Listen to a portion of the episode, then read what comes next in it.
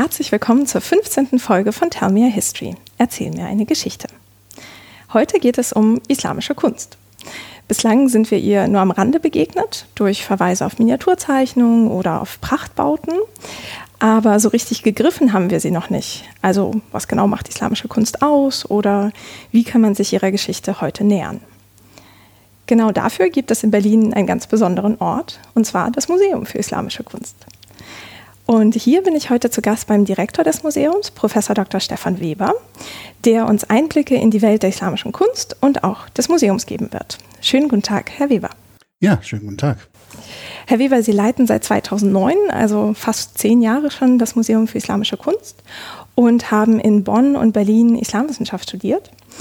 Wie sind Sie dabei auf islamische Kunst gekommen? Das ist ja nicht allzu verbreitet in Deutschland. Und über welche Station führte Ihr Weg wieder zurück nach Berlin? Hm, ich glaube eigentlich äh, war mein Schlüsselmoment, als ich zum ersten Mal in den Nahen Osten gereist bin, als äh, Zivildienstleister getrennt nach Istanbul und hatte mir schon den Kopf gesetzt, ich will jetzt mal Türkisch lernen, obwohl ich in der Schule nicht so gut war in Sprachen. Und bin dann vor der Hagia Sophia praktisch aus dem Auto gestiegen und stand davor und habe gedacht, wow, toll da will ich mehr darüber wissen. Und war eigentlich dann direkt von der baulichen Umgebung, also von der Stadt Istanbul, unglaublich eingenommen und hat mich sehr begeistert und bin dann die ganze Zeit durch die Stadt gerannt und habe ähm, mich für diese Gebäude und dann natürlich auch für die Menschen interessiert und dann mir in den Kopf gesetzt, dass ich das studieren will und habe dann ähm, Islamwissenschaften angefangen zu studieren und mit in ihrer ganzen Breite damals in Bonn bei Herr Wild, bei Frau Krämer, Herr Heine waren da, waren viele andere Professoren, Herr Schulze waren damals in Bonn, war wunderbar. Und ähm, so hatte ich ein breites Angebot. Annemara Schimmel kam als Honorarprofessorin dazu, von, sagen wir, ganz gegenwartsbezogenen Themen, von Frau Krämer bis hin auch Gegenwart und Literatur, ähm, Religionsgeschichte auch bei Herrn Wild, Literatur da vor allen Dingen, oder auch natürlich Frau Schimmel mit der Mystik aber auch der Kalligrafie, die ich damals auch angefangen habe zu studieren in Köln und in Bonn. Ähm, und dann habe ich sehr viel gleichzeitig gemacht. Ähm, Literatur bis hin zur politischen Geschichte.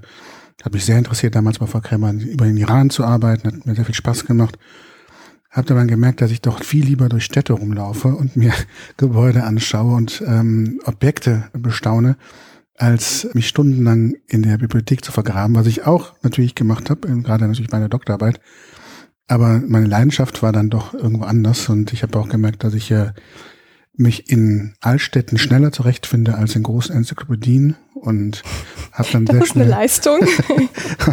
habe dann sehr schnell ähm, mich damit beschäftigt und dann irgendwann einen Schluss gefasst, ich mache das und hatte dann das Glück, dass ich bei der Forschung von meiner Magisterarbeit zum rechten Zeit an einem Ort war, wo gerade eine wissenschaftliche Hilfskraft gesucht worden ist, am DRI in Damaskus.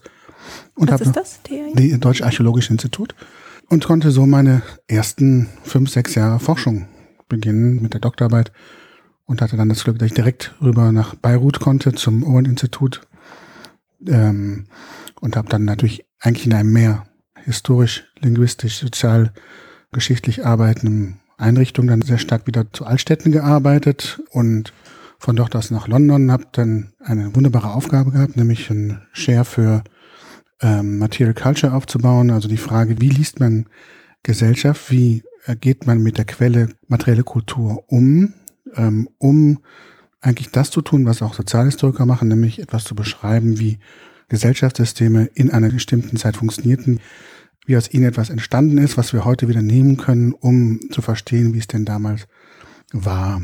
Ähm, gleichzeitig aber natürlich auch das Ausstellen des Ganzen oder das Handeln mit dem. Denn London war natürlich auch ein toller Ort, um die Auktionshäuser sich anzuschauen, mit meinen Studenten zu den Sales zu gehen und dann die Objekte in die Hand zu nehmen, zu diskutieren, warum ist was wie wert, wo kommt das her, ähm, wie darf es verkauft werden. Oder auch, was mich dann noch sehr interessiert hat mit ICOMOS, also den International Council for Monuments and Sites, äh, dass wir dann auch direkt mit dem Office dort dann überlegt haben, wie managt man denn die Vergangenheit bis hin zu Tourismus? Wie wird eine solche Stätte wieder hergerichtet? Wem gehört sie? Wer darf darüber entscheiden? Nach welchen Kriterien wird restauriert? Das hat mich auch sehr interessiert, schon von meiner Kindheit her, da wir selber umgebaut haben früher in der Familie und ähm, ein altes Bauernhaus und äh, meine Schwester Restauratorin war und ich also immer mit überlegen durfte, wie man denn was macht. Und deswegen war Restaurieren für mich auch von Anfang an ein spannendes Thema. Und so hatte ich dann alles etwas so zusammengefügt. Ja. Und es hört sich so an, als hätten Sie den Schwerpunkt auf äh, Bauten, also auf eben Moscheen oder äh, Gebäude oder? Ähm, gebaute Stadt. Mhm. Ähm, von den einzelnen Häusern bis zum Wohnzimmern, bis zum Kaufhaus, bis äh, zum Khan und Karawanserei und bis zum Suk und ähm, ob es nun Moscheen sind, Kirchen, Synagogen, was auch immer dann kommt, mit mhm. Madaris, also alles, was gebaut wird, finde ich spannend. Das ist, ist ein Zugang, der ist persönlich, der ist nicht zu erklären. Also ich kann sich erklären, dass ich schon als Kind meine früheste kind Kindheitserinnerung ist, dass meine Mutter mich durch Köln geführt hat und ich die Römer in Köln entdecken durfte, im Römerturm und im Römisch-Germanischen Museum. Das ist wirklich eine meiner frühesten Erinnerungen und ähm, hat mir einfach immer Spaß gemacht. Und das, was mir Spaß macht, was einem Spaß macht, kann man am besten. Und dann habe ich also mich auf diesem Weg auch dem Nahen Osten angenähert. Mhm. Und als Sie in Damaskus und Bayreuth waren, da haben Sie dann auch zu ähm, Gebäuden in den Städten geforscht, oder? Ja, ja, ich hatte das Glück in Damaskus, ja, dass ich eine Stelle in der Stadt hatte, zu der ich promovierte mhm. und gleichzeitig ähm, ein Haus zu finden, in dem ich mit anderen Studenten eine Wohngemeinschaft eingerichtet habe. Damals die erste ohne Herbergsfamilie. Mhm. Und ich in der Anstalt gewohnt habe, also der Weg zur Arbeit war schon ein Weg durch meine Doktorarbeit. Und das hat sehr viel Spaß gemacht, natürlich jahrelang dort äh, von Haus zu Haus zu gehen, mit den Menschen zu sprechen, sich in die Stadt hineinzudenken, ähm, zu erleben und die Stadt dann als Quelle zu nutzen, um zu belegen, was ist denn da passiert. Also eigentlich ist ähm, das ist für mich ein sehr entscheidender Prozess gewesen, auch im Grundverständnis von Geschichte heute, zu überlegen, mit welchen Erwartungen und Bildern gehe ich in eine Stadt hinein, in einen Ort hinein und jeder denkt, wer dann Damaskus hört, der denkt vielleicht an Lawrence of Arabia und ähm, uralte Stadt. Und was mich dann gewundert hat, ist, dass ich, wenn ich die Stadt anschaute, doch stark feststellen musste, dass vieles in der Stadt neuer ist als New York von den Aswak, äh, den Basaren, die alle im 19. Jahrhundert umgebaut worden sind, bis zu einem Großteil der Häuser, die im 19. Jahrhundert umgebaut worden sind, zu sehen, das ist doch eigentlich gar nicht eine so in seiner Bausubstanz so alte Stadt. Ähm, natürlich die Straßen, durch die man geht, die gehen auf römische Straßenzüge und auch bald zuvor zurück. Vor drei, viertausend Jahren waren da wahrscheinlich schon Menschen durch den Hauptbazar gelaufen und ähm, haben eingekauft.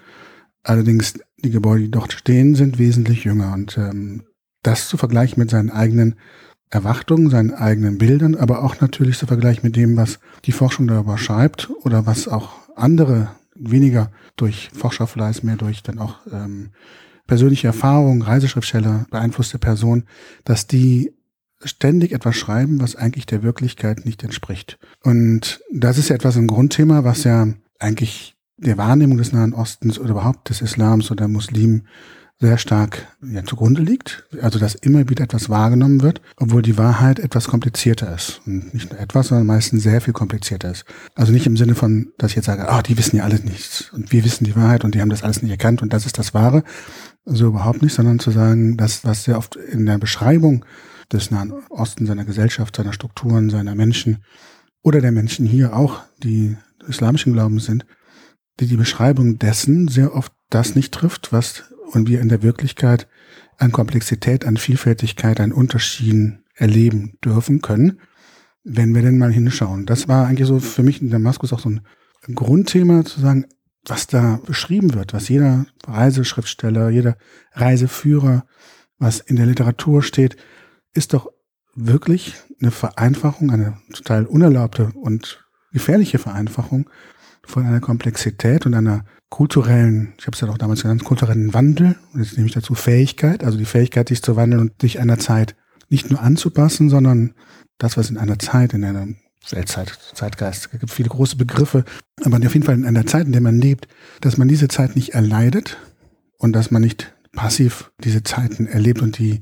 wie eine böse Welle über einen herschwappen, sondern dass man die sehr oft mitgestaltet hm. oder zumindest aushandelt in seinem Leben, in seinen sozialen Strukturen, in seiner Ordnung, wie man mit seiner Familie, mit seinen Freunden, seiner Stadtgesellschaft, mit ähm, den Gebäuden, die man baut, der Ordnung, wie man damit umgeht, wie man sie verändert, dass man sehr oft daran sehen kann, dass diese ähm, statische Beschreibung von anderen Gesellschaften, die ja auch unseren Museen sehr oft zugrunde legt, die der Islamwissenschaften am Anfang wo eigentlich sie zum Teil immer noch mitzukämpfen hat, auch wenn da extrem viel geschehen ist, dass nicht mehr die Probleme sind wie vor 100 Jahren. Ähm, aber dass diese Statik einer Beschreibung des anderen sehr oft nicht das trifft, was die Lebenskomplexität, die Dynamik und ähm, den Wandel dieses Lebens in der Zeit, der entsprechenden Zeit, ob es nun heute ist, vor 100 Jahren oder vor 500 Jahren, nicht entspricht. Und das ist etwas ein Grundthema, ähm, was man immer wieder sehen kann, was natürlich nicht nur für Damaskus im 19. Jahrhundert zutrifft, wo man an den, also ich bin dann wirklich in die Wohnzimmer reingegangen, mhm. in die alten,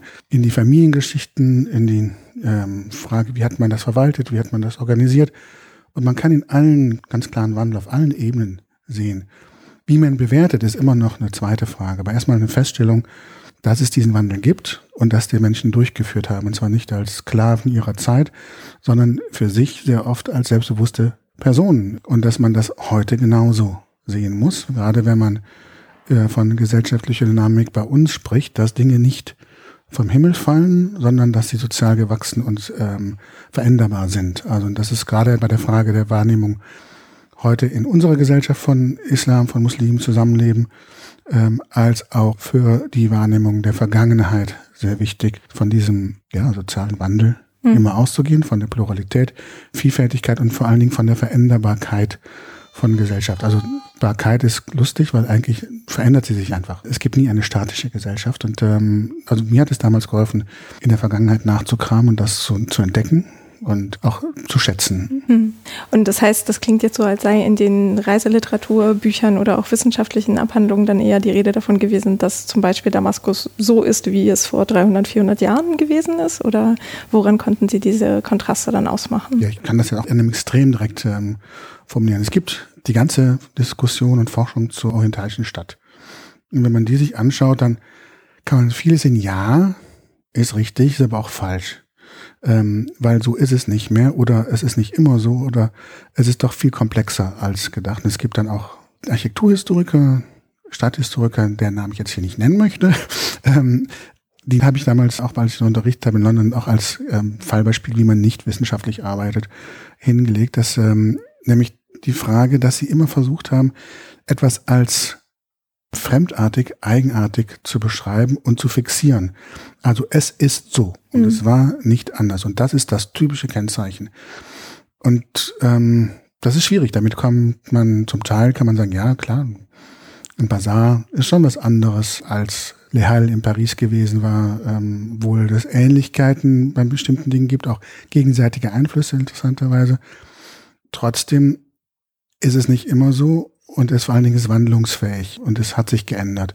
Äh, sehr oft ist das ja so, dass dann die in dieser Beschreibung die Moderne, also die Veränderbarkeit in Richtung einer globalen Moderne, in der es zu unterschiedlichen Ausdrucksformen kommt, die zwar sehr stark durch europäische, nordamerikanische Normen mit oder Formen mit gestaltet worden ist, japanische, ähm, aber dann doch auch sehr sich wieder unterschiedlich ausdrückte, dass man diese Moderne sehr oft weg definierte und sich dann doch lieber das typisch orientalische anschaute. Ähnlich praktisch, wenn man, wie ich es auch mache, wenn ich durch irgendwo eine Altstadt laufe und ich sehe ein Hochhaus und daneben ein wunderbares Haus aus dem 15. Jahrhundert, tendiere ich dazu, das wunderbare Haus aus dem 15. Jahrhundert zu fotografieren und nicht das in meinen Augen nicht so schöne Hochhaus daneben. Und dieser Blick der Wahrnehmung des anderen durch Fixierung, Vorstellung für eigener und besondere Merkmale ist etwas, was ähm, wir automatisch machen und das ist auch nicht das Schlimme. Man darf ruhig das eine fotografieren, man muss das andere natürlich auch kennen und äh, anerkennen und gute Fotografen schaffen dann auch beides zu fotografieren. Aber ähm, erstmal, dass die Marker der Andersartigkeit nicht dazu führen, dass dieses andere statisch und festgenagelt wird. Was ja wiederum den Sprung nach heute schaffen, ähm, in der Aushandlung unserer eigenen kulturellen Identitäten und kollektiven Identitäten in unserer Gesellschaft ja sehr oft genau das Gleiche passiert, dass wir uns anhand von Markern festbeißen und daran versuchen, Gesellschaften und Gemeinschaften zu konstruieren, die dann wieder, wenn man sich anschaut, natürlich in der Beschreibung, in wissenschaftlichen Texten, aber in auch im öffentlichen Diskurs besonders, als einheitliche Gruppen beschreibt, die aber natürlich dann wenn man sich die Gruppen anschaut, ähm, erstens sehr unterschiedlich sind und zweitens extrem wandelbar waren und diese Marker sehr oft ja auch rekonstruiert sind, hm. was wieder auch normal ist und auch nicht schlimm. Man muss es nur wissen. Ja. Und spielte das in den Blick nehmen von allen Elementen dann irgendwie auch eine Rolle bei Ihren Aufgaben beim E-Commerce, hieß das? Äh, bei diesem also wenn man immer zwischen den Stühlen sitzt und sich für verschiedene Dinge interessiert, äh, aber kein klares Berufsbild hat, denn äh, für die Historiker war ich der Architekt, Ich kann zwar mit Architekturprogrammen arbeiten, aber ich bin kein Architekt und kann keinen Bauplan zeichnen. Und für die Architekten war ich der Linguist. Ah, okay. Mhm. Auch sehr interessant. Komische Wahrnehmung von Geschichte. Ich dachte, die wäre schon lange vorbei, aber es kam immer wieder vor, ganz lustig. Äh, also man war immer der andere. Und also deswegen war London so toll, dass man doch eine Stelle hatte für materielle Geschichte, um damit Gesellschaft zu beschreiben und als Quelle zu nutzen. Ähm, weil das eigentlich genau mein Ansatz ist, der aber nicht genau in die Islamwissenschaften reinpasst und auch nicht genau islamische Kunstgeschichte macht. Ähm, ich habe auch da islamische Kunst gestriffen, aber ich bin jetzt nicht jemand, der Kapitelle durchdekliniert und versucht anhand Formen allein Gesellschaft zu beschreiben. Das macht die Kunstgeschichte auch so lange nicht mehr. Aber ähm, da nur eine Schnittstelle und das mit dem Management von Vergangenheit, also wie geht man mit Kulturerbe um, das war so ein anderes Standbein, was ich mir langsam aufgebaut hatte, um auch, wenn ich da oder da keinen Job finde, vielleicht da hineingehe, ähm, was mich auch sehr interessiert hat. Also wie geht man mit diesen Orten um? Wer ist partizipativ beteiligt bei der Entscheidung, ähm, wie ein Gebäude restauriert, ob es restauriert, ob es überhaupt zugänglich gemacht wird, ähm, wem gehört das? Was sind die Prinzipien, um eine Wiederherstellung zu ermöglichen? Liest man Geschichte drin oder ähm, will man irgendwo auf einen Idealzustand zurück?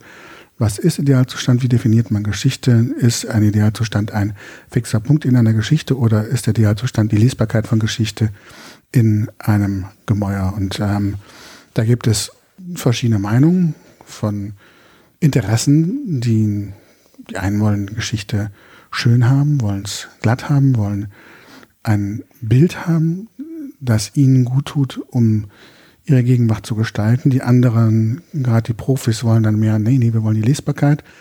Und es gibt Aushandlungsprozesse und das fand ich immer sehr interessant, ähm, weil das ja auch dann wieder zur Stadtmorphologie beiträgt, nämlich denn die Veränderbarkeit von Stadt, ähm, auch gerade durch die Frage von Profis, die sagen, selbst wenn wir Geschichte dokumentieren, wollen wir eine Einfrierung des historischen Zustandes zu einem bestimmten Punktes, um ähm, die Stadt oder das Gebäude, den, die Site dann für eine bestimmte Phase lesbar zu machen und die weitere Entwicklung aber auch sehr oft dann wieder abschneidet. Und das ist ja auch wieder ähm, in sich schwierig. Also Schwierigkeit ist was Schönes. Also es ja, muss nicht immer alles einfach sein. Aber da passiert halt sehr viel und das äh, fand ich auch mal interessant und wollte mich damit auch beschäftigen. Und wir haben sehr viel, also in Beirut vor allen Dingen, in Tripoli, in Sidon, aber auch in Damaskus habe ich ja sehr stark noch äh, mit Restaurierung und Stadterhalt gearbeitet. Habe das aber jetzt natürlich mit dem Museum nicht ganz aufgegeben, aber das Standbein ist jetzt weniger. Wenn E-Commerce schreibt, dann habe ich meistens keine Zeit, weil wir gerade was anderes machen. Ja, genau. Aber das hört sich ja danach an, als wären genau diese großen Fragestellungen ideal für einen Ort wie das Museum für Islamische Kunst, das ja quasi innerhalb von einer nicht orientalischen oder wie auch immer man das nennen möchte, Stadt in Berlin halt mittendrin einen Raum schafft für Vergangenheit oder Zugang zur Vergangenheit über Objekte.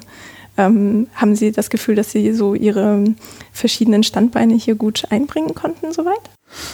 Ja, auf jeden Fall. Ähm, also erstens ist Berlin eine traumhafte Stadt, um sich zu vernetzen. Das ist schon toll. Als ich hier nach Berlin kam, vor neun Jahren war es wie nach Hause kommen, obwohl ich vorher nie gelebt habe in Berlin. Ich habe ja meinen Doktor gemacht, allerdings lebte ich in Damaskus und ähm, war aber erstaunt, wie offen das Netzwerk war. Nicht nur der Person, die ich im Bereich der Islamwissenschaft, Arabistik äh, und so weiter kannte, sondern auch zwischen den Universitäten, zwischen den Archäologen und äh, den Museen. Und ich weiß noch, die Museumsdirektoren, die treffen sich einmal monatlich. Und ich habe gedacht, Gott, ähm, ich muss jetzt mit den großen Jungs oder äh, Mädels mitspielen und muss jetzt mein Schwert nehmen und mein Schild. Und ähm, es geht in den Kampf und du darfst jetzt nicht klein beigeben.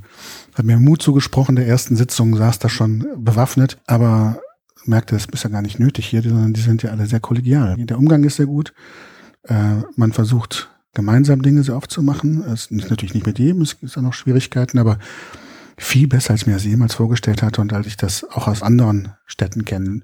London war auch toll dahingehend, ähm, aber ich habe das Gefühl, so mehr man nach Süden geht, aber wohl dann Paris ja auch schon nicht, ist ja nicht so südlich, aber es gibt andere, auch in den Nachbarn Ländern ähm, und universitäre Landschaften und akademische Landschaften, die sind sehr viel mehr auf Konkurrenz und auf Abgrenzung aus, als es in Berlin ist und das war toll. Ähm, denn man kommt relativ schnell in verschiedene Ebenen rein, auch ob es nun Wissenschaft ist, Politik, Stadt, ähm, Kulturschaffenden, also die, die doch sehr breite und komplexe Kulturlandschaft von Berlin. Also das ist schon ein Traum dahingehend. Und natürlich, wenn man dann auf etwas sitzt, was Nummer eins unglaublich viele Zeugnisse der Kulturen hat, die einen interessieren, ähm, dann ist das schon ein Traum an sich. Also man kann durch die Depots gehen und kann, wenn man möchte, durchs 13. Jahrhundert Traum wandeln äh, an den Objekten und sich oder vielleicht auch kritischer rangehen und nochmal weiter rekonstruieren an den Lebenswelten ähm, der Vergangenheit. Aber erstmal sowas in der Hand zu haben, sagen, wow, das ist jetzt etwas, das haben andere Menschen anderen Orts von so und so vielen hundert Jahren gemacht. Das ist Teil deren kulturelles Erbe, das liegt ja nun hier und das, mit dem muss man umgehen. Wie, was macht man damit? Ähm, das war natürlich erstmal für jemanden, der sich für die Region interessiert, toll. Äh, man kann auf einmal ja in der Vergangenheit kramen und ausgraben und neu entdecken.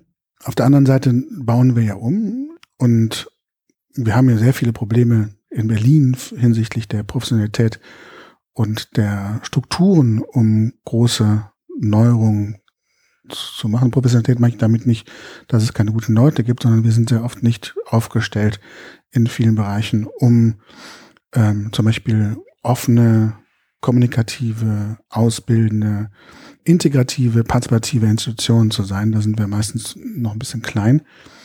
Ähm, daher ist das so eine kleine Bremse. Aber auf der anderen Seite gibt es so ungeheure Möglichkeiten durch den Umbauten der Museen, dass wir, wir dürfen uns neu erfinden. Mhm. Also ich bin sogar aufgefordert worden, ähm, hierher zu kommen und uns neu zu erfinden. Und das war natürlich toll und ich habe den Hang sowieso, dass ich sehr oft äh, das Rad lieber zweimal erfinde, als einmal zu gucken, ob das eine rollt.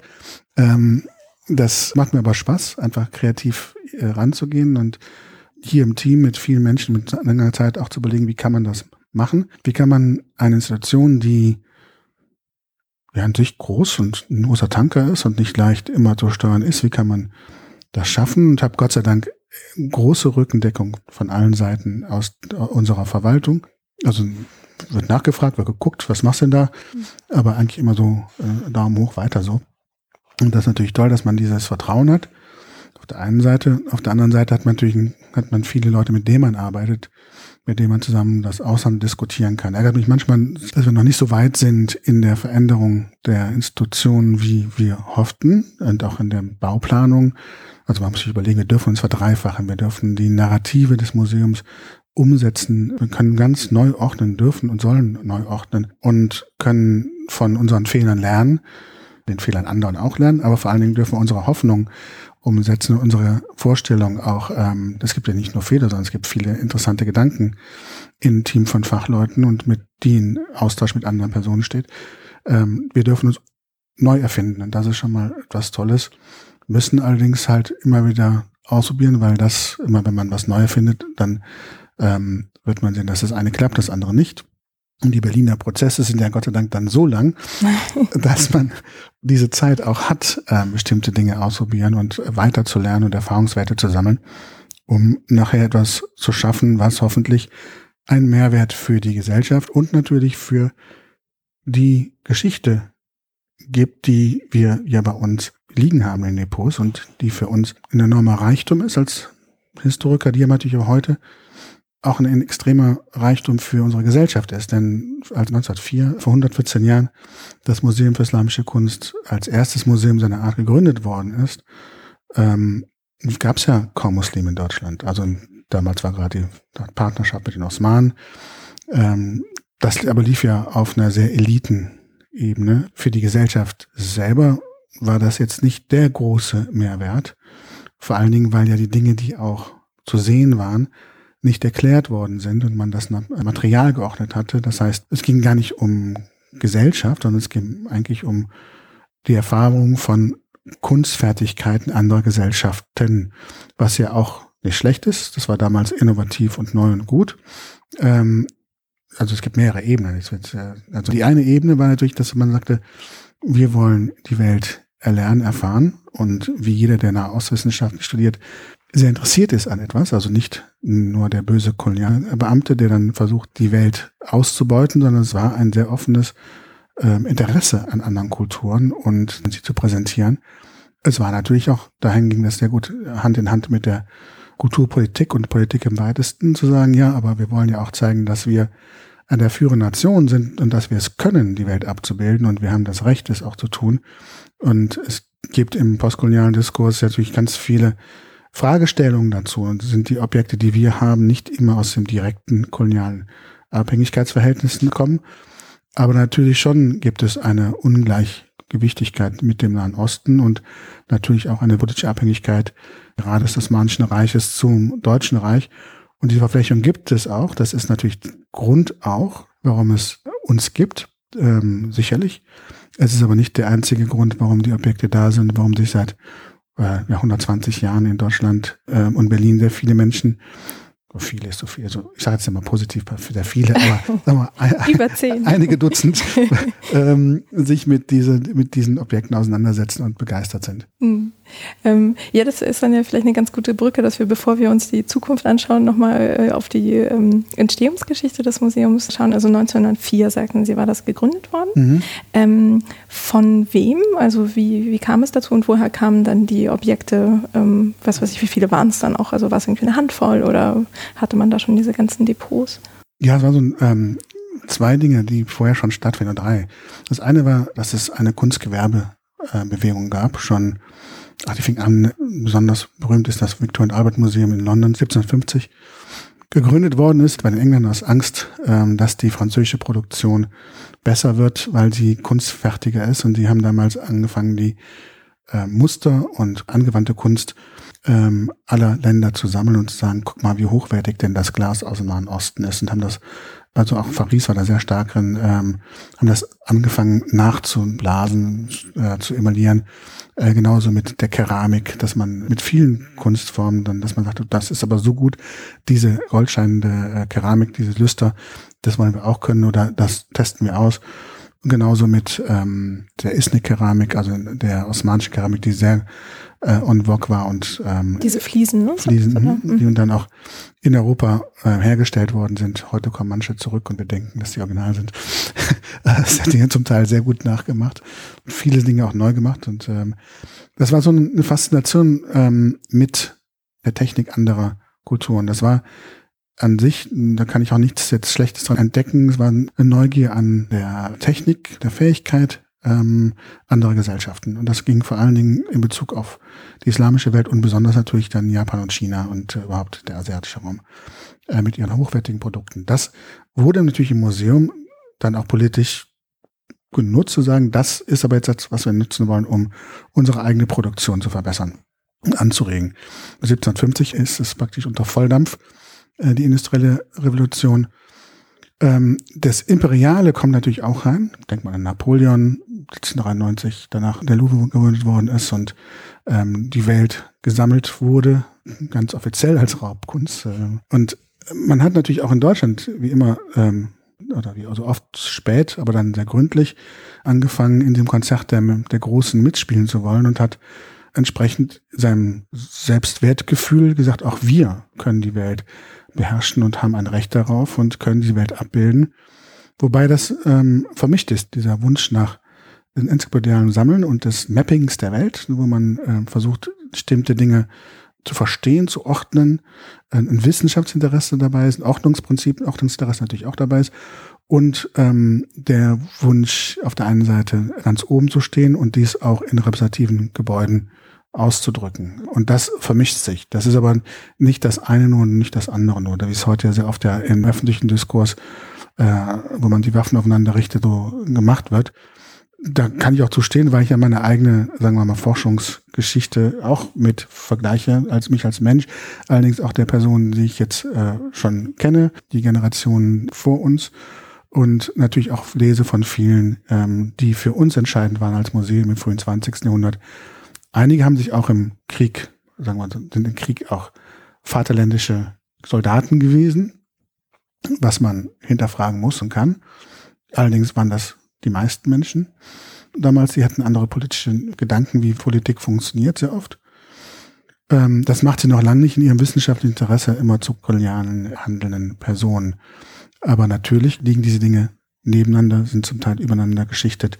Ähm, Es ist aber natürlich etwas, was man nicht, also gerade in Berlin, wo man sagen kann, die Gründung des Museums für Islamische Kunst hatte keine Absicht, die islamische Welt zu beherrschen, sondern es ging mehr darum, äh, ein Mapping der Kulturlandschaften zu machen. Das war Wilhelm von Bode, der damalige General der Museen, der hat natürlich genommen, wo er was kriegen konnte. Das muss man auch kritisieren, aber das war auch Usus, aber das war noch lang kein Versuch, die islamische Welt auszurauben oder ihnen sie abhängig zu machen oder den politischen Willen aufzudrücken, sondern ähm, es war Neugier, diese Region abzuzeichnen im Museum und da wurde, also es wurde sich auch in Deutschland überall beschwert, dass sobald Wilhelm von Bode irgendwo in Ulm oder sonst wo ankam, da war die halbe Kirche weg, so nach dem Motto. Ah, okay. Ähm, er war berühmt dafür, dass er mit großer Überzeugungskraft einen äh, sammeln konnte.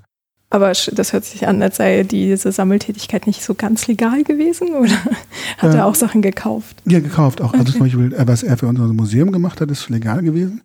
Er hat vor allen Dingen, das hat er dann geschenkt, hat er ähm, Teppiche in Italien gekauft und war wieder beides. Ähm, er hat gekauft, wollte es haben. Ähm, Teppiche waren damals nicht Teil der Definition von Kulturerbe in Italien. Das waren die Römer und ähm, was dann in den Palazzi rumhing, das war dann jetzt nicht ganz so wichtig. Aber er hat er war zum Beispiel federführend zu sagen, aber diese Teppiche kommen aus der Renaissancezeit, sind schon im 14., 15., 16. Jahrhundert äh, und also Renaissance später sind aus dem Nahen Osten importiert worden, gehören zur visuellen Erfahrung eines Renaissance-Menschen und deshalb, und das hat er noch so gemacht, hänge ich islamische Teppiche hinter meinen Marienstatuen oder mit meinen feinsten äh, Möbeln aus Italien aus dem 15. und 16. Jahrhundert und hat dann Stilräume geschaffen.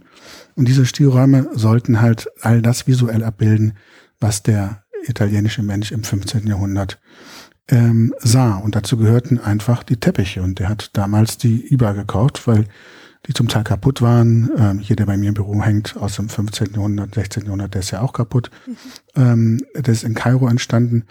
Und sind, die sind schon damals im 16. Jahrhundert nach Europa gekommen. Und ähm, die zu kaufen war legal und die zu schenken in sein neues Museum, was er dann gegründet hat als Generaldirektor, war für ihn kein Problem. Ähm, das war legal. Auf der anderen Seite stand der dann der erste Direktor, der spätere Friedrich Sarre, der als sehr vermögender kulturell gebildeter Mensch auch etwas sammeln wollte, weil das auch dazugehörte damals. Selbst der Kaiser war Archäologe. Ähm, auch wenn man politisch nicht unbedingt auf seiner Seite stand. Für uns war zum Beispiel als Museen sehr gut, obwohl er natürlich für Deutschland eine Katastrophe war. Aber es gehörte zum guten Ton, sich historisch zu interessieren, vielleicht selbst was zu graben, ähm, egal wo, ob in Deutschland oder in Italien oder im Nahen Osten. Und der hat sich dann für die islamische Welt entschieden, nach anderen Interessen zuvor da muss eine A dafür da gewesen sein. Vielleicht aber auch, weil die anderen schon voll waren. Also die, Sie ist eine Nische gefunden. Die eine Nische gefunden, ja, weil die mhm. äh, klassische Antike, die war schon überdeckt. Der vor der asiatische Archäologie, also der, des alten Nahen Ostens, ähm, die fing erst gerade richtig an zu blühen, Ende des 19. Jahrhunderts. Und er hat sich dann für die islamische Welt gesammelt. Und damals wurde halt, wie es immer schon war, aber natürlich mit anderen Vorzeichen, mit anderer Intensität, wurden die Pötte und die Keramiken verkauft auf dem Ball. Das war immer schon so. Also die Objekte sind hergestellt worden, um sie zu verkaufen. Das ist für neuwertige und hochwertige Ware des 19. Jahrhunderts ja kein Problem. Ein bisschen problematischer ist, dass es zum Teil Sachen waren, die waren wesentlich älter. Ähm, 5, 6, 7, 800, 900, 1000 Jahre älter als im 19. Jahrhundert für unser Museum. Und das war dann damals in vielen Teilen der islamischen Welt aber auch kein Problem, weil es das Bewusstsein und die Gesetzgeber auch dafür nicht gab.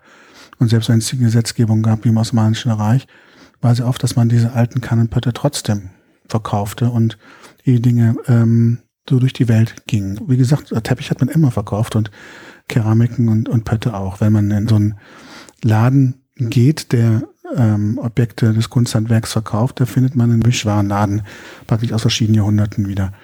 Und es gab allerdings dann schon auch ein Bewusstsein dafür, dass die Intensität dieses Kaufes einer Ausplünderung gleichkommt. Also das ist die Art und Weise und die Massen sind schon erschreckend, wobei ähm, in Deutschland wir das Glück hatten, dass es einen Vertrag gab mit dem Osmanischen Reich bei den Grabungen, dass ähm, die Hälfte der Objekte nach Deutschland ausgeführt werden durfte und die andere Hälfte für das Osmanische Imperiale Museum verwendet wurden oder dahin gehen. Und ähm, die Dinge wurden geteilt. Das ging zum Teil zum Beispiel in Syrien noch bis und in Ägypten noch bis in die 70er, 80er Jahre, dass je nach Grabung zum Teil in Heimatländern blieben natürlich und dann die Ausgräber einen bestimmten Prozentzahl mitnehmen durften, legal. Mhm. Okay. Und das heißt, das Museum ist äh, seit 1904 dann ständig äh, gewachsen, weil halt immer wieder neue Anschaffungen ähm, gemacht wurden? Ja, die Zeit des großen Wachstums war Anfang des 20. Jahrhunderts und da kamen echt die Grabungen natürlich, großen Grabungen. Wir haben aus Getesi von 15.000 Objekte, das so muss man sagen, sind nicht alles große Keramiken oder große Gläser, sondern sehr oft äh, Keramikscherben. Mhm. Aus wo? Ctesiphon ist die alte Hauptstadt, eine, eine alte Hauptstadt des Iraks, ähm, und zwar der Sassaniden und die in der frühislamischen Zeit noch bis zur Gründung von Bagdad auch das Verwaltungszentrum dort war. Also Kufa war natürlich auch, also ein Zentrum noch war. Und dort wurde äh, in den 30er Jahren gegraben. Vorher gab es die Grabung in Samarra von 1911 also wieder Irak wieder eine Hauptstadt, nämlich eine Hauptstadt im 9. Jahrhundert unter den Abbasiden äh, für wenige Jahrzehnte. Und die ist auch ausgegraben worden durch Erlaubnis der damaligen Verwaltung, nämlich der osmanischen. Ähm, und auch dort gingen viele Objekte erstmal nach Istanbul mit der Besetzung Iraks durch die Briten wurde ein Teil der Ausgrabung dann überall auf der Welt verteilt. Ähm, und unser Museum hat sehr viel da noch bekommen aus der osmanischen Zeit. Und dann haben wir noch zwei, drei weitere Grabungen, aus denen viele Objekte kommen. Das sind immer dann einige tausend Objekte, die dann in der Zeit legal rübergekommen sind. Es gibt allerdings auch Objekte, zum Beispiel aus dem alten Samarkand, Afrasiab, wo wir sagen, hm, ähm, das war anscheinend nicht korrekt und Samarkand ist im heutigen Usbekistan. Usbekistan, mhm. ähm, habe ich jetzt auch letzten Sommer dort vorgestellt. Ähm, denen ist das furchtbar egal, interessanterweise. Und äh, andere Objekte sind vor allen Dingen aus dem Kunstmarkt gekauft worden. Und ich würde sagen, so ein Drittel unserer Sammlung ist vielleicht daher. Und da weiß man sehr oft nicht, ähm, wo sie herkommen.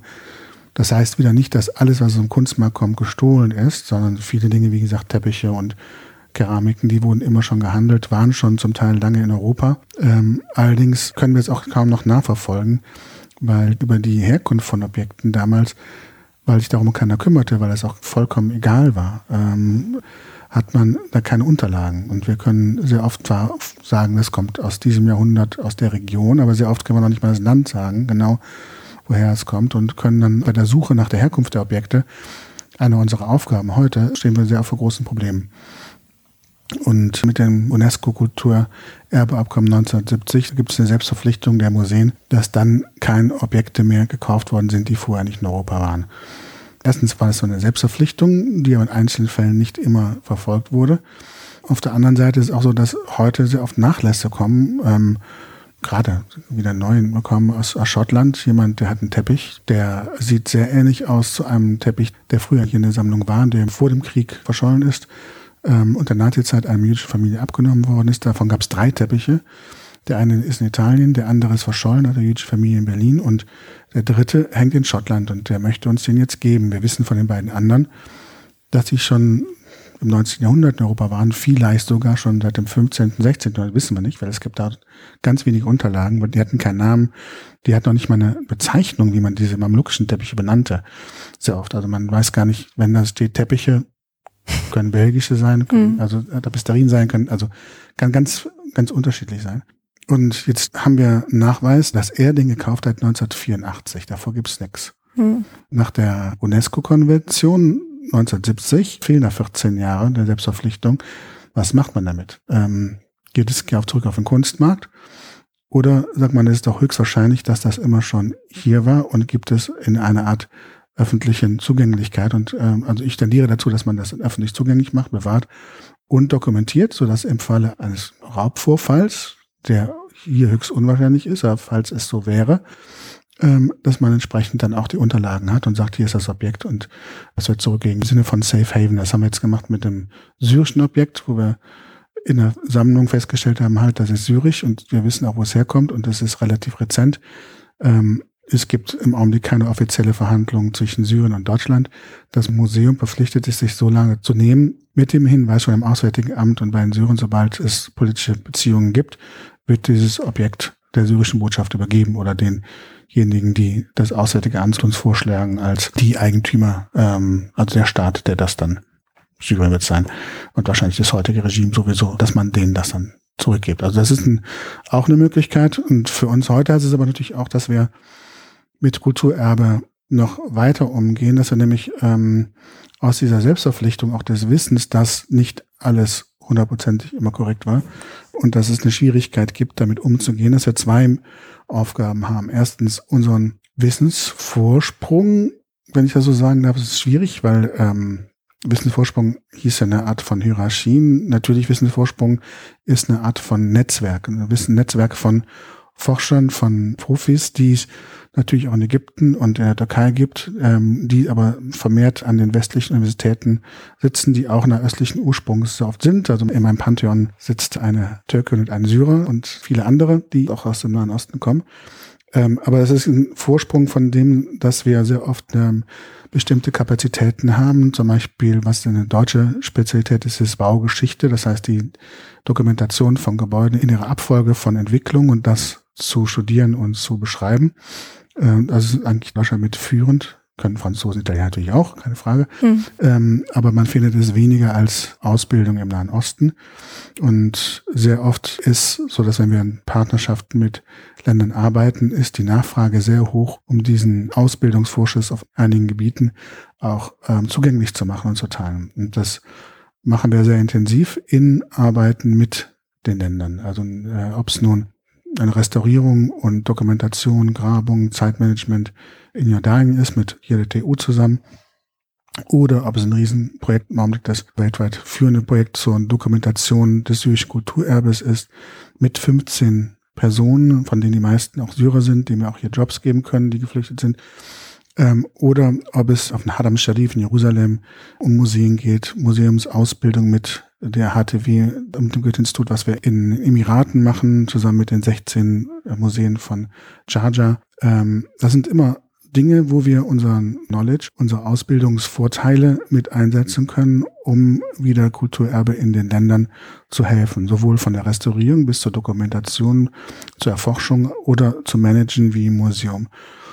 Ähm, das ist für uns natürlich eine wunderbare Möglichkeit. Äh, Essens macht Spaß, also das ist der Hauptgrund, warum man es macht.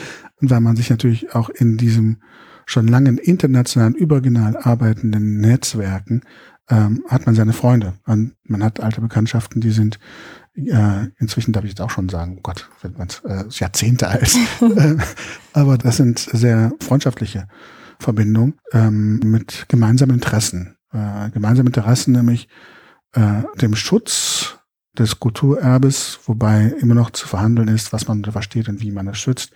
Ähm, aber dass hier etwas Schützenswertes ist, was man nicht einfach abreißt, sondern dass es, was für uns wichtig ist, oder was einige Personen definieren als wichtig im Zusammenleben heute, als äh, Zeugnis der Vergangenheit und Teil des historischen kollektiven Ichs, um auch zu verstehen, wie ich in dieser Welt leben möchte, wie Dinge zusammengekommen sind und wie sie weiter sich entwickeln sollen.